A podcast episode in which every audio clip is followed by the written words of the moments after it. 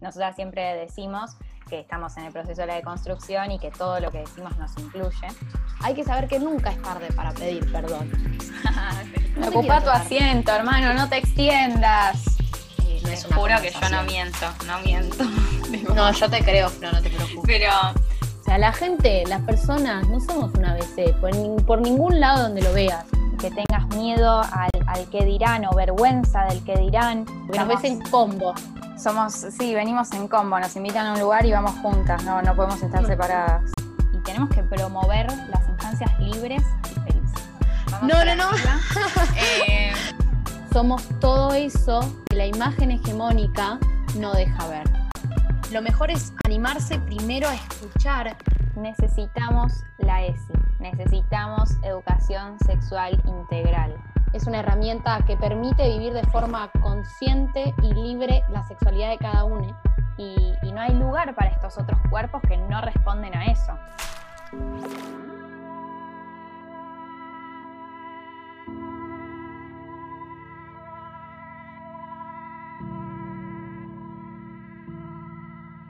hemos Bueno. vuelto.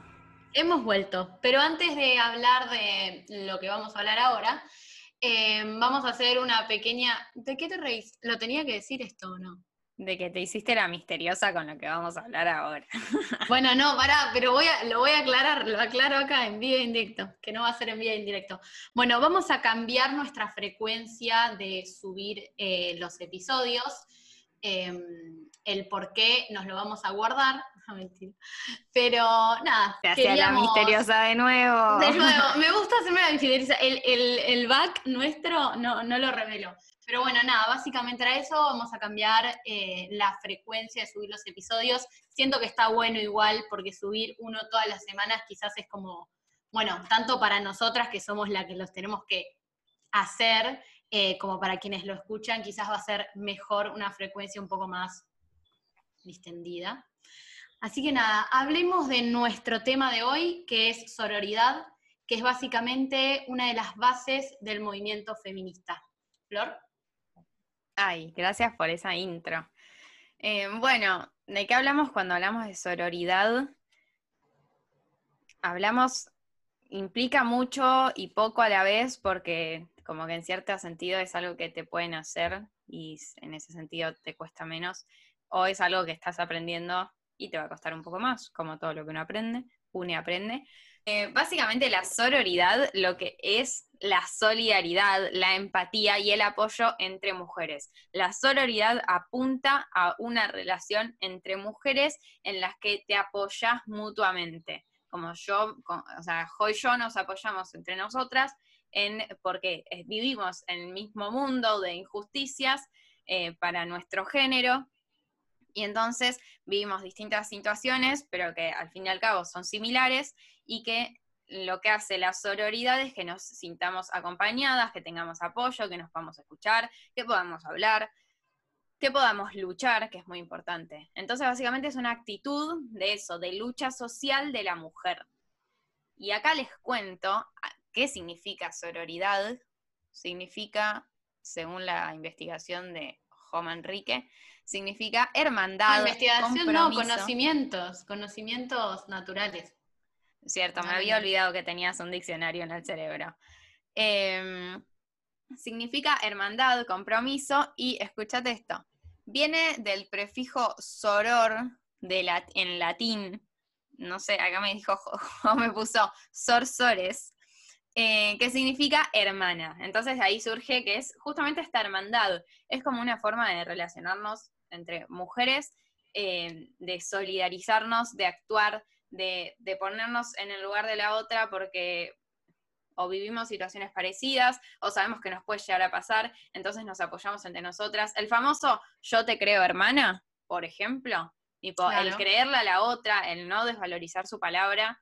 eh, bueno, básicamente es eso. No sé, yo por ejemplo eh, tengo como una frase, viste que está esta cuestión de mm, como de que supuestamente hay muchas denuncias falsas, debe haber Sí. denuncias falsas, en, Las debe no haber, sé si sí. muchas. Eh, ento- pero como que yo tengo en mente que prefiero creerle a una mentirosa que a un violador. Entonces eso también en cierto sentido es sororidad, porque como que elegís, obvio que después, nada, una paja si le creíste a alguien que te mintió, pero nada, es, justamente sororidad. Y a veces entre las dos cosas, como vos bien decís, nos quedamos con esa parte eh, que creo que nada es lo correcto también, más allá de la sororidad. Pero como decía Flo, bueno, es un fenómeno, en realidad el término surgió relativamente hace, hace poco, eh, con todo el movimiento y la explosión, el boom, digamos, del feminismo, por lo menos acá. Y es una actitud que quizás, como toda actitud que cobró un nombre y una significación de lucha más, como más pesada, es una actitud que muchas veces no nos damos cuenta que la estamos ejerciendo. Pero yo me di cuenta que quizás la ejercía de manera cotidiana con mis pares, mis amigas, eh, o mujeres que están en mi vida, y no me daba cuenta que lo que yo ejercía era sororidad quizás también tiene un prejuicio por detrás, porque como está ligado al feminismo, es como, no, a mí no me representa el feminismo, entonces no soy sorora. A veces como está ese enganche de decir tipo, solo las feministas son sororas, o si sos feminista ya de por sí tiene todo un prejuicio detrás, que eso quizás es otro tema, pero también está ligado a eso, al decir, yo soy sorora y yo tengo actitudes sororas, y quizás no me doy cuenta, es como ponerse en el lugar eh, de la otra mujer, que probablemente lo hacemos constantemente. Em, y nada, es una forma de actuar también, no es que tiene un reglamento fijo. Sí, eh, me quedé un poco con lo que dijiste del feminismo y me parece importante, obviamente que es otro tema y quizás nos ocupemos de eso otro día, pero me parece como importante también hablar del hecho de que no hay que tenerle miedo a ser feminista. Tipo, mm. a mí me costó un montón, ¿eh? Tipo, hasta que lo entendí, hasta que dije, ah, che, para, encajo en esto, tipo, no de encajar del término que siempre usamos negativamente. No, me representa quizás. Claro, eso, me representa esto. Tipo, a mí me costó un montón, tipo, pero porque tenía un montón de prejuicios en la cabeza. Mm. Em, y, y está bueno también como darse cuenta que no es algo malo y que si no te querés definir como feminista, no, está bien, tipo, no hace falta tampoco definirse, pero está bueno porque nos sirve a todas y a, a todos en realidad, em, pero como mujer mm, te sirve porque como que hay un montón de espacios que el feminismo va ganando, que, que también es esta sororidad, ¿entendés? Porque cuando una mujer lucha por algo, no está luchando solo para ella, tipo, no lo estás haciendo solo por vos misma, ¿entendés? Como que yo no, no me puse el pañuelo verde para ir a abortar yo solita. Tipo, fue para que todas podamos hacerlo. Yo como yo, pero hay gente que hace cosas más grandiosas. Em, entonces, como que. Está perfecto. entonces, está bueno no tenerle miedo al feminismo y, y entender las cosas positivas que trae. Tipo, fuera de decir como más viendo la parte más política, ah, de, que como sin mezclar los temas, ¿no? Porque obvio que es política, siempre es política, todo es político. Pero nada, eso, fue como un paréntesis, como no le tengamos miedo al feminismo, que es el, la gran, el gran sinónimo de sororidad. Claro, exactamente, está bien, porque además como toda no sé, como todo fenómeno, siempre está, bueno, como dije, tiene muchos prejuicios y también está muy estigmatizado y se cree que hay una forma de ejercerlo, una forma de manifestarlo. Y hay que entender que tanto esto como muchas otras cosas dependen muchísimo de la persona y cada persona lo ejecuta como más lo representa, como más la representa, le representa. O sea, es también un conjunto de cosas. Pero bueno, eh, la aclaración estuvo perfecta y coincido con todo lo que dijiste. Eh, y ahora para pasar también al recorrido que queríamos hacer, eh, cabe hablar de la sororidad, nos lleva a hablar de la violencia contra la mujer. Y vamos a tener una fuente guía que como estuvimos hablando y como bastantes personas mediáticas que nos rodean, tiene bastantes cosas cuestionables, pero al mismo tiempo en el discurso que usó y que queremos usar como forma de guía, nos pareció bastante importante. Bueno, la persona que vamos a estar citando es Chiara Ferragni, no sé si muchos la deben conocer, parece una joda lo que estoy diciendo, pero es realmente una fuente. es que yo me em, río de que de nuevo le pusiste misterio a la persona guía. Le pongo, bueno, yo necesito hacer la introducción, necesito hacer no puedo tirarla. ¿Entendés? Antes de que se vaya la persona, yo le tiro la información. Pero bueno, eh, como para hacer un resumen, ella es una empresaria, fashion blogger, influencer y diseñadora italiana que probablemente muchos conozcamos acá. Y ella hace un tiempo, a fines del 2020, transmitió unos mensajes mediante eh, unos vivos en Instagram, me parece, no sé si vivos o bueno, unos videos que traen a la reflexión de esta realidad de la mujer que es muy injusta y extremadamente estereotipada todavía. Em, ella reconoce igual tener las herramientas, estar en una situación de privilegio y de alguna forma querer contribuir a que se fomente el mensaje que ella buscaba dar.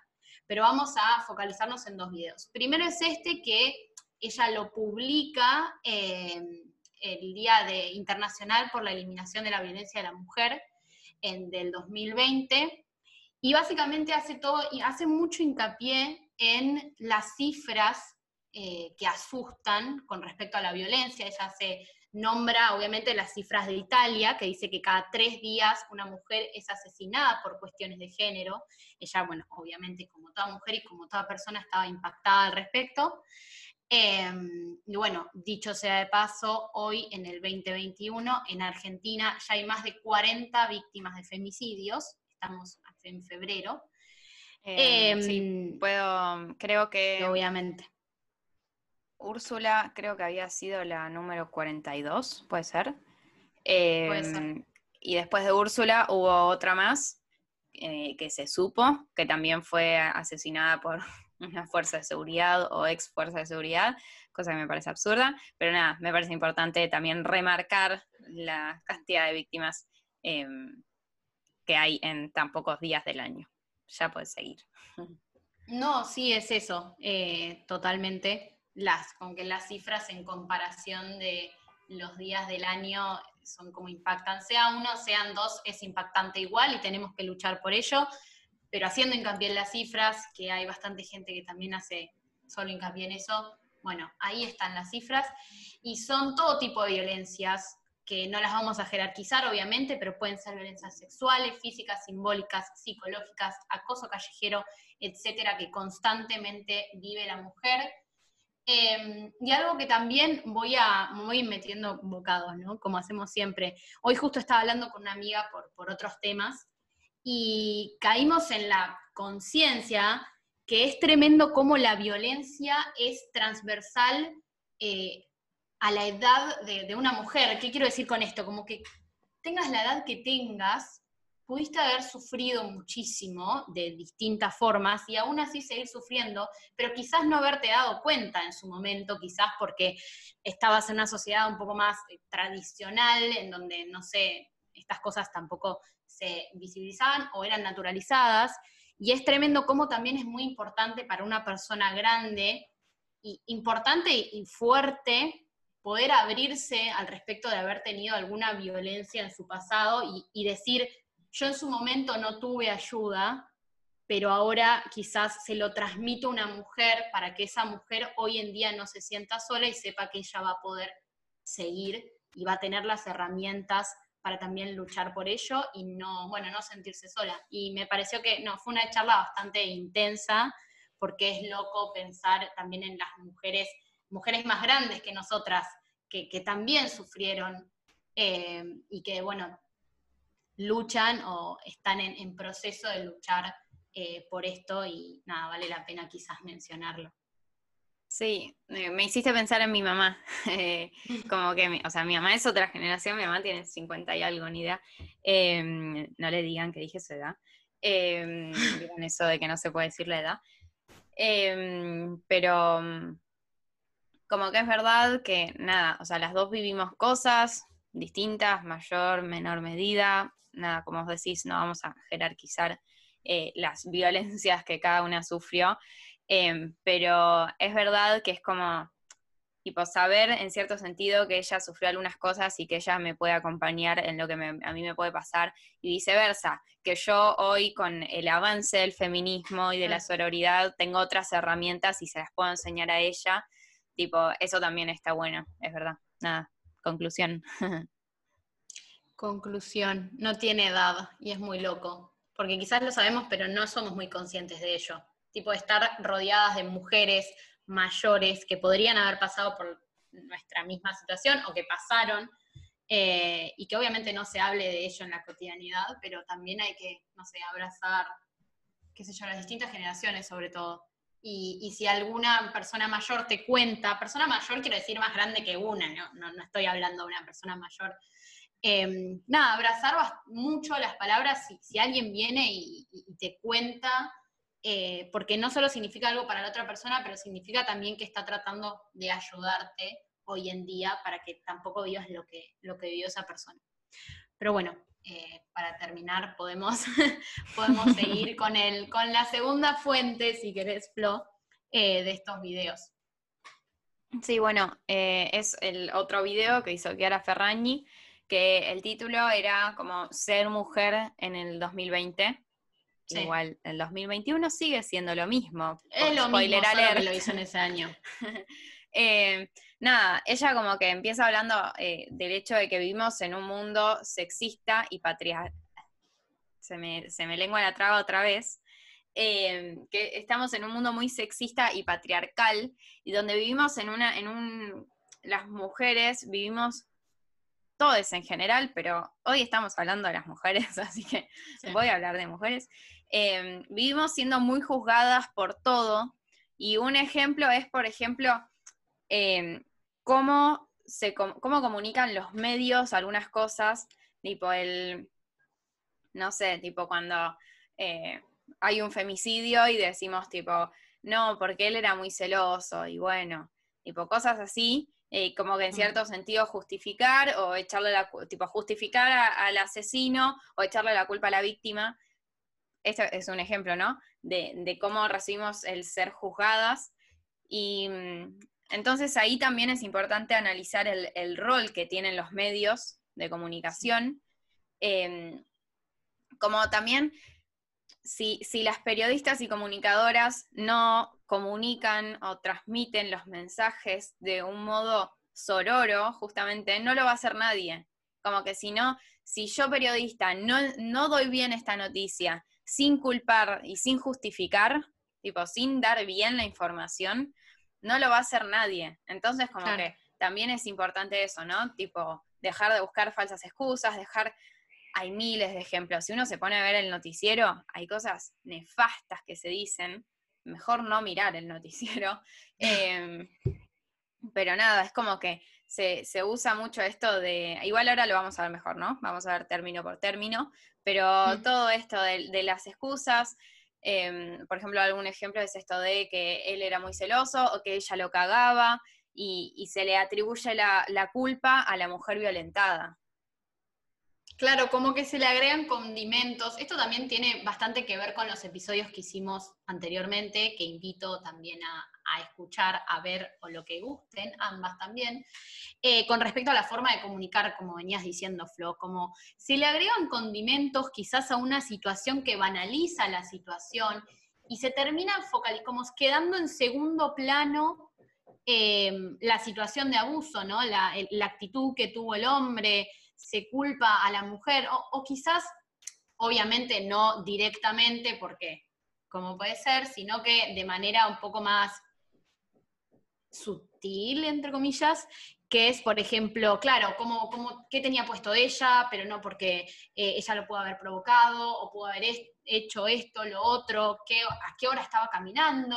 Que el discurso es tremendo cómo cambia y cómo hace que cuando uno escucha la noticia le agregue toda la historia. Entonces, en vez de antes decir, no sé, la violó tal, decir, ella estaba caminando por la calle sola a las 3 de la mañana y tenía una pollera corta, y ahí vino como que amplía el espectro de, de, de, qué sé yo, de, no sé cómo decirlo, de juicios para quien lo está escuchando. Entonces todos esos condimentos también abren a, que se digan estas cosas inconscientemente y que entonces estemos pensando en, ah, no, pero ella lo cagaba. Es como si lo importante fuese realmente qué tenía puesto la víctima en vez de mataron a la víctima. ¿Entendés? Es como, como que no se está poniendo el foco en lo que es realmente importante. Tipo, en, bueno, che, mira, tenemos la cara de este señor que, mató mm. a la víctima si te lo cruzás por la calle, salí corriendo o agarralo y llama a la policía o, o, lo que sea que puedas hacer, pero tené cuidado con la cara de este ser humano. Y en vez de eso te ponen la cara de la víctima, te ponen, te cuentan que tenía puesto, te cuentan un montón de cosas que tipo no es el foco de lo realmente importante. Exacto. Mató, no, pero era buen tipo. Violó, pero era bueno, no, no lo hacía seguido, ¿no? O sea, fue algo totalmente aleatorio. Así y muchos ejemplos más eh, que vivimos eh, en esta sociedad. Em, prosigo con el primer término que aprendimos. Dale. Bueno, como Flo venía diciendo y como veníamos anticipando, eh, el fenómeno de culpar a una mujer, que es todo lo que, bueno, lo que también se genera a veces en los medios de manera inconsciente, que sufrió cualquier, una mujer que sufrió cualquier tipo de violencia, se viene llamado victim blaming, que es lo que decía, eh, ¿cómo se llama? Chiara Ferragni, hizo como todo un recorrido por algunos términos que quizás son actitudes que conocemos, pero decís, tiene todo un, quizás una explicación o de algún lado viene. Bueno, como dice la palabra, es básicamente culpar a la víctima. Es un término que, nada, ella lo dijo en inglés y siento que se conoce así. Eh, y esto es lo que veníamos diciendo, todo el listado de preguntas, no, pero si estaba borracha, se tenía esto puesto, eh, pero no sé, todos los condimentos que venimos diciendo hace que la víctima llegue a un punto que se siente culpable. Y esto lo que hace es perjudica al hecho de que una mujer que fue violentada eh, vaya a denunciar, porque siente algún tipo de, culpa en ella, no, pero a ver, en algún cierto punto yo estaba vestida así y así, hacía tal cosa, tal otra, era de esperar que me sucediera. Entonces, todo eso genera culpa en la víctima y la víctima, así es como las víctimas no denuncian. Y, y, el hecho de que esto se vaya acumulando es porque quizás es lo que hace, perdón, que quizás después en algún momento haya víctimas que denuncien después de muchísimos años, porque se sacaron esa culpa que les inculcaron y pudieron ir a hablar. Y esto, bueno, es el fenómeno de victim blaming, y tenemos muchísimos casos. Sí, esto me hizo pensar también en el hecho de, como vos decías, que, así hay víctimas que no se animan a denunciar. Entonces también eh, es importante como mujer, como sorora, esto del te creo, tipo esto de creer, de no cuestionar, porque, o sea, cuando vienen y te cuentan eh, situaciones de violencia, de nuevo, cualquier tipo de violencia, eh, primero, lo primero que tenés que hacer es como, bueno, escuchar, dar una mano, ver cómo puedes ayudar. Quizás la única forma de ayudar sea escuchando, quizás haya más cosas que hacer, depende de la situación de cada persona, obviamente. Eh, no, hay un manual de la sororidad ni de la ayuda. Pero también es eso, ¿no? Como una como mujer que puede vivir lo mismo que la otra persona te está contando, no cuestionarlo, escucharlo, eh, no sé, no sé si quieres decir algo, pero... Eso básicamente. claro. Em, bueno, otro término que aprendimos es el slut shaming, que dije, ¿cuál será la traducción exacta de slut shaming? Así que lo googleé recién mientras José nos contaba sobre el victim blaming. Y eh, según Wikipedia, la traducción es tildar de prostituta, y Wikipedia, les voy a leer lo que dice Wikipedia. Dice, es un neologismo utilizado para describir el acto de culpabilizar a una mujer, aludiendo a comportamientos o deseos sexuales diferentes a los ortodoxos o que pueden ser considerados contrarios a los tradicionales o religiosos. Me, me cansé. O sea, básicamente es el hecho de hacer sentir a una mujer culpable o inferior por sus decisiones, comportamientos sexuales que van en contra a, lo conservador, porque ya no hay como una... O sea, ya nunca debería haber habido, haber habido, pero... Debería haber habido. Eh, nunca debería haber habido, pero lo, siempre hubo como así una norma de cómo, cuánto hay que coger, dónde hay que coger, con quién hay que coger, coger como generalización de lo sexual, pero es mucho más amplio lo sexual. Em, entonces, como ahora usamos este término para como juzgar, culpar a la persona que decide salirse de esa norma. Y en Wikipedia me llamó la atención que, vieron que Wikipedia tiene como ítems, ¿no? Tipo, no sé, eh, cuando hay una biografía de una persona, te, tipo, está la Sí, sí, tiene puntos. Claro, bueno, acá no, bueno, claramente no es la biografía de una persona, eh, tiene un ítem. Y el ítem es ejemplos conocidos. Entonces Mm. te empieza a enumerar ejemplos de situaciones en las que una persona tildó de prostituta, que sería esto de hacer slut shaming, Slut shaming. claro, tildó, ¿qué tal? Fue tildada de prostituta por o que, tipo, esa persona tildó a. No sé, hay muchos ejemplos, no conozco a casi nadie, honestamente, pero mm, como que es una, es una locura la cantidad de ejemplos que hay y esas son solo las personas famosas. O sea, imagínate Claro. del resto del planeta. Me parece tremendo que haya una sección exclusiva para esto en Wikipedia. No sé, opinión. No, me quedé pensando que, va, no hay mucho que pensar en realidad. Esto siento que pasa eh, bastante y bueno, tiene todo que ver con esto, con el tema de, de la culpa, el tema del estereotipo femenino, de cómo, de cuándo.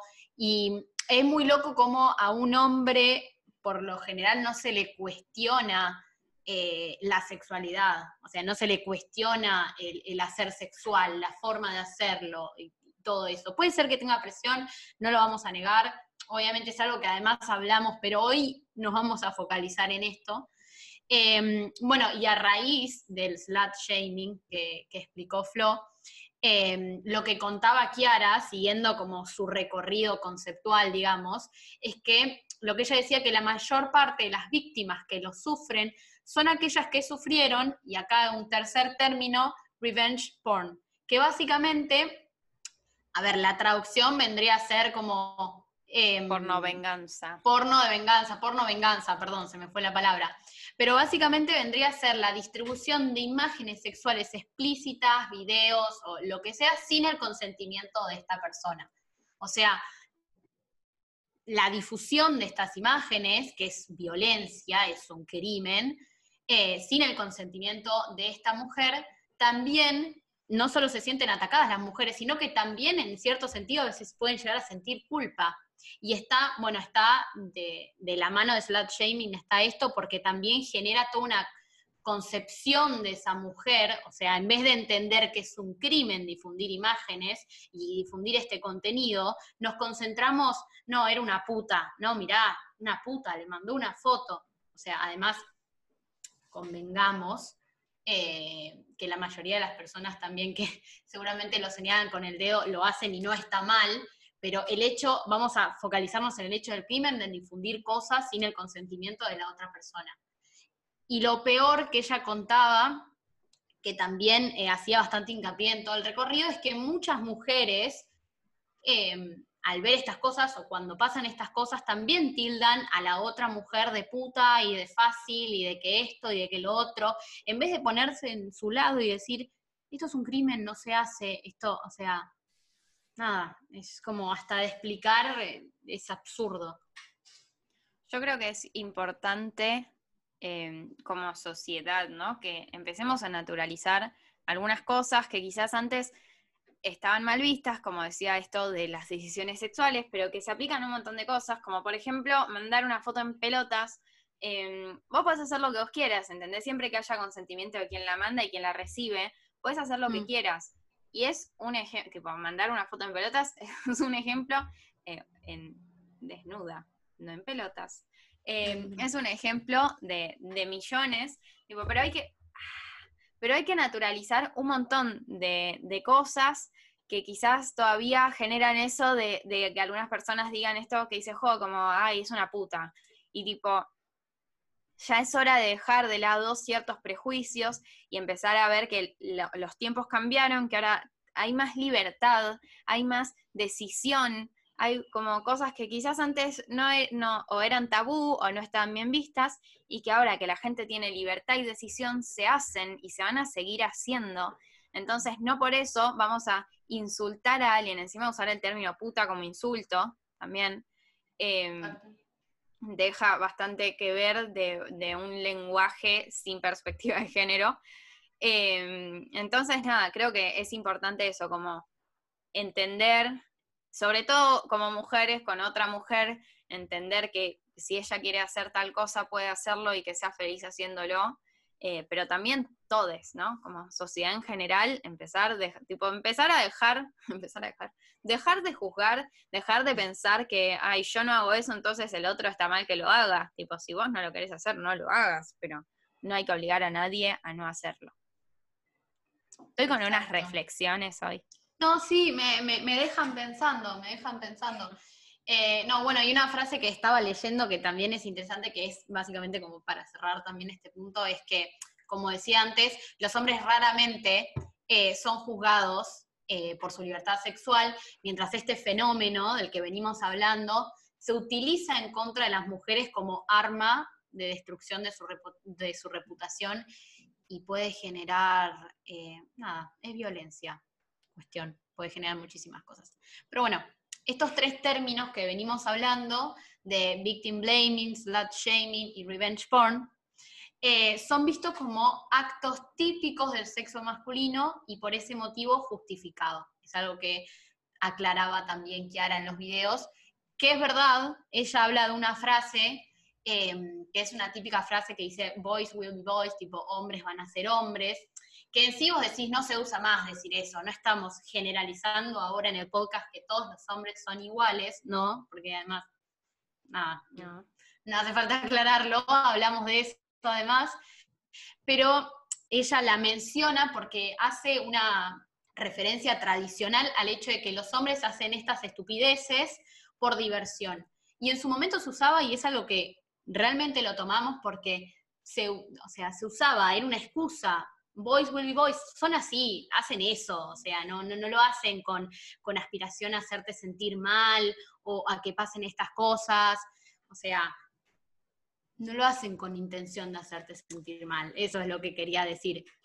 Sí, es que también es como, va, yo he escuchado de gente en nuestra edad y, y, gente de otras generaciones mucho más grandes, como es esto que vos decís del, bueno, es hombre, ¿qué esperas?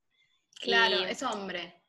Como que por un lado, creo que es, eh, bueno, ya lo hablamos mil veces, la masculinidad es muy amplia, hay muchos tipos de masculinidades, hay, o sea, mm. una, hay masculinidades como cantidad de personas que haya, eh, entonces eh, no, no está bueno generalizar, pero a la vez es verdad que este prejuicio mm. se crea por, obviamente por la masculinidad hegemónica, de la que hablamos que hay que eh, destruir. Erradicar. Ah. Tirar abajo.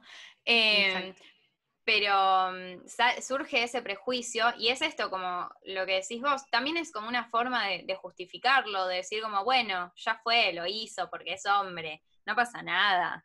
Y hasta cuándo, ¿entendés? Tipo que era celoso y ya fue, por eso la mató. No naturalicemos tampoco que sea celoso. Y así como no naturalicemos un montón de cosas, entonces como que en ese sentido sí, obvio que hombres van a seguir siendo hombres y que por eso hacen las cosas. Pero también hay que dejar, eso ya no tiene que pasar y tenemos que dejar de justificarlo y naturalizarlo.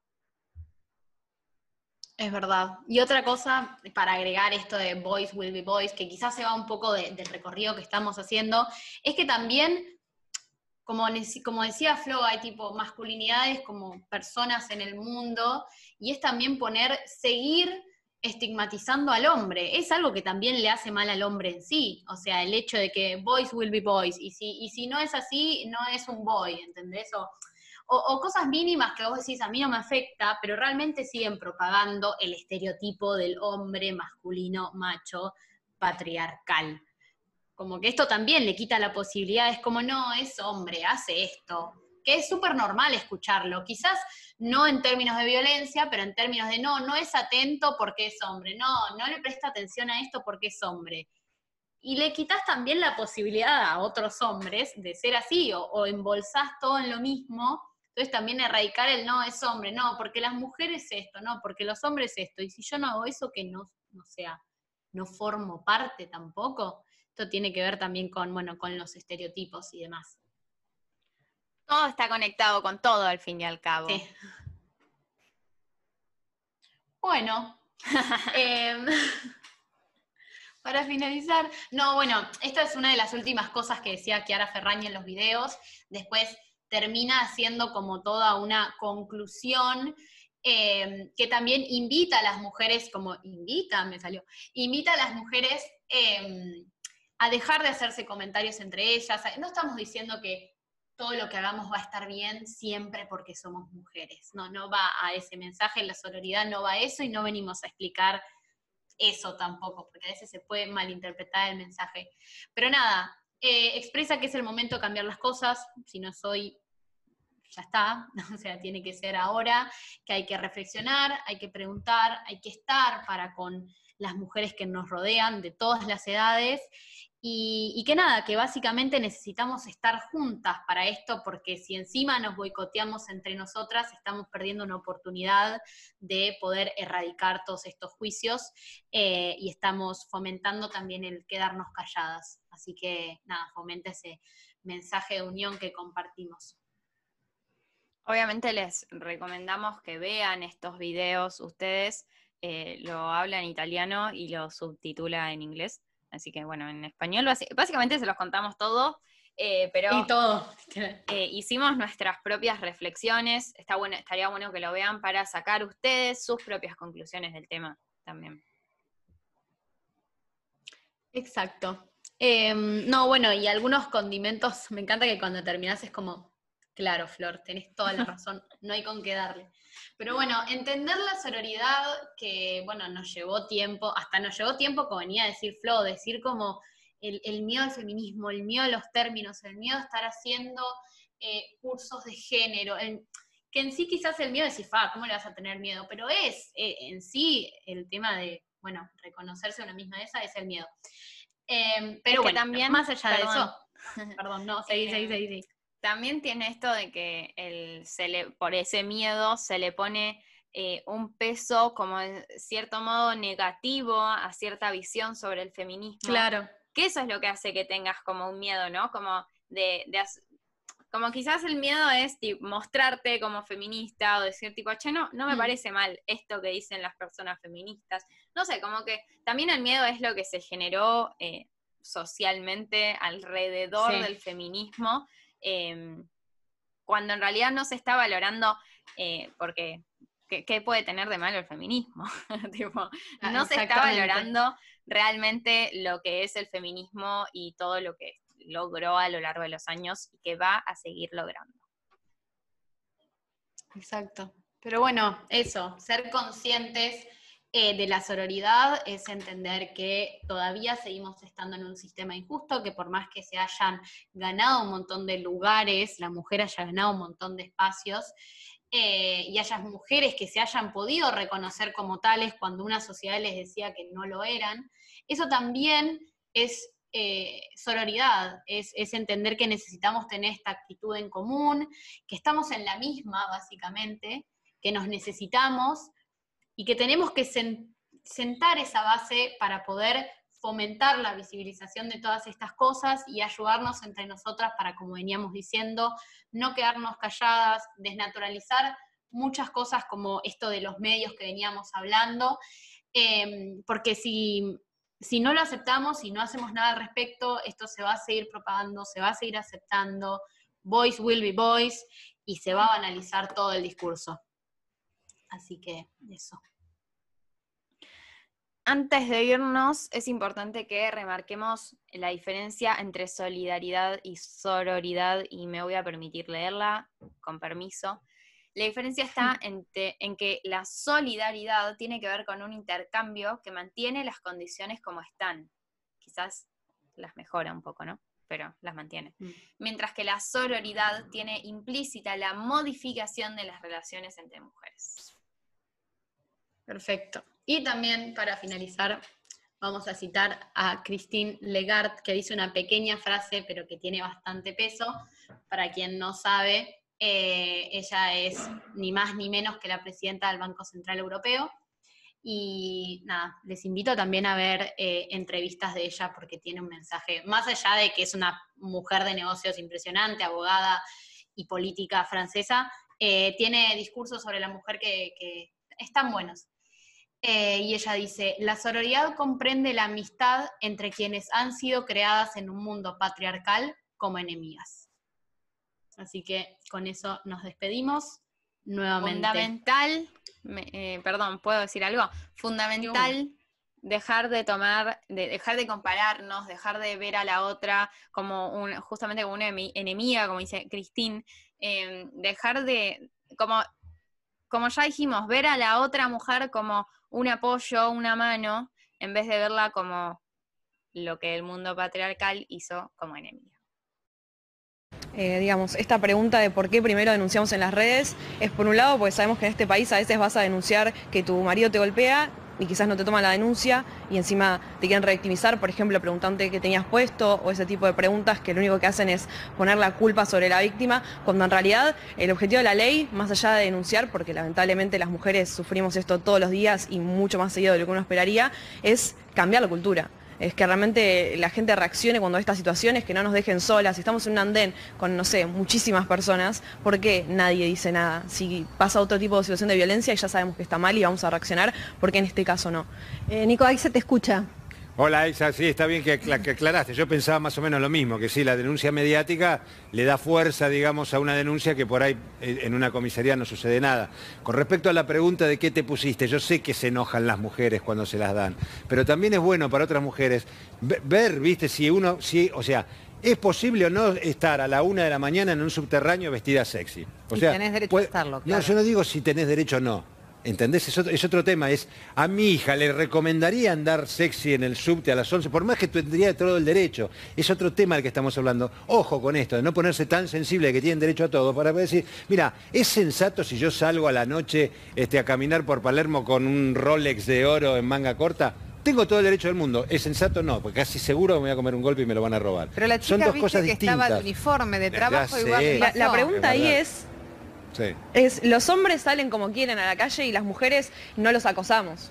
No les decimos nada, ni tampoco intentamos violarlos, ni tocarlos. Totalmente, es claramente entender que esto es violencia no lo manden para ese lado. ¿Por qué siempre lo mandan para ese lado? Siempre lo mandan para el lado de que nosotros queremos Porque es una cuestión de cultural, justamente. Si seguimos pensando, che, ¿tiene algo que ver la ropa? No estamos entendiendo que no, no es la ropa, es la cultura machista donde vivimos. Tiene nada que ver la ropa en los países donde religiosamente se visten completamente tapadas, hay un montón de violaciones y acoso y las mismas problemáticas. obvio, tiene que seguir preguntando eso es Sí, yo, creo que, hay, circunstancias, circunstancias. Para mí tenés todo el derecho de ir vestida como, como quieras, a cualquier lado. No hay, o sea, vamos a decirlo claramente, no hay ningún derecho a acosar vestida como esté vestida. Vamos a arrancar por donde es. No hay ningún derecho a presionar, eh, eh, esté como esté, porque si no, eh, uno en la playa, que no están vestidas, que están por, ahí con un hilito en la cola, qué sé yo, te tendrías que volver loco y, justificarías este, cualquier actitud cosa que no ocurre. La persona que está sana no acosa, Nico, aunque la persona que esté al lado esté súper provocativa vestida. Vos podés mirar a una mujer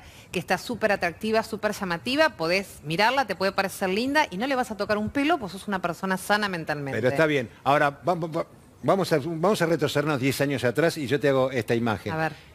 Nena, ¿vas a salir así a la calle? Por favor. ¿No era así? ¿No le decíamos los padres a nuestras hijas eso? Vas a salir, por con esa pollera vas a salir hasta ese, tan cortita, nena, había como un no salgas a la calle. Y bueno, hay que empezar a decirle a los hombres que no acosen. Justamente hay que empezar a, criar a los nenes de otra forma. no este, hacer más esa pregunta porque entonces el centro de esta conversación es cómo se visten las mujeres y no por qué los hombres hacen eso. ¿Por qué hay tantos hombres que acosan? ¿Por qué hay tantos hombres que, violan? porque están enfermos. el centro de la conversación siempre es qué hacen las mujeres mal. Débora, pero acá me dice Milva que es porque están enfermos. Yo no sé, yo no, no, estoy acosando, entonces estaré sano. O sea, los que no estamos acosando estamos sanos y los que los acosadores están enfermos. Entiendo que sí, la persona que tiene alguna actitud de abuso sobre otra persona esté vestida bien, mal, o sea, el violador ataca, no importa, digo, el abusador ataca más allá de cómo esté estéticamente la persona, ¿no? Puede ser.